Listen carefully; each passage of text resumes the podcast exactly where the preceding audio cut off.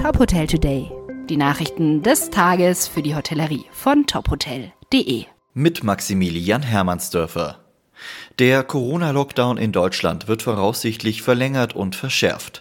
Eine Beschlussvorlage des Kanzleramts für das heutige Bund-Länder-Treffen sieht eine Lockdown-Verlängerung bis zum 18. April vor. Das berichtet unter anderem die Deutsche Presseagentur. Des Weiteren müsse die Anfang März beschlossene Notbremse konsequent umgesetzt werden.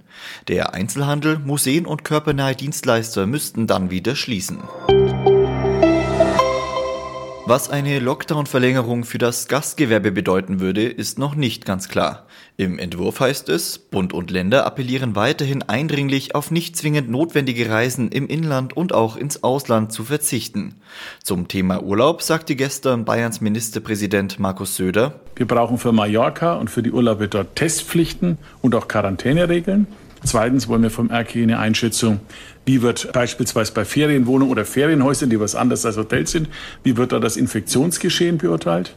Dann der dritte Problempunkt ist, wie es beispielsweise Bundesländer, gerade Vorschlag von der SPD, nur für das eigene Bundesland. Da sind wir dann wieder beim Beherbergungsverbot, was rechtlich schon einmal gescheitert ist. Über kontaktlosen Urlaub in Ferienwohnungen, Apartments oder Wohnmobilen soll wohl diskutiert werden. In Dubai hat das erste Residence Inn bei Marriott eröffnet. Das Hotel bietet von der Dachterrasse aus einen einmaligen Ausblick auf den höchsten Wolkenkratzer der Welt, den Burj Khalifa. Wie ein Sprecher von Marriott sagt, sei Dubai ein Schlüsselmarkt für Reisen mit längeren Aufenthalten. Das Hotel beinhaltet 134 moderne Wohnsuiten, ein Fitnessstudio und einen Spa-Bereich. Weitere Nachrichten aus der Hotelbranche finden Sie immer auf tophotel.de.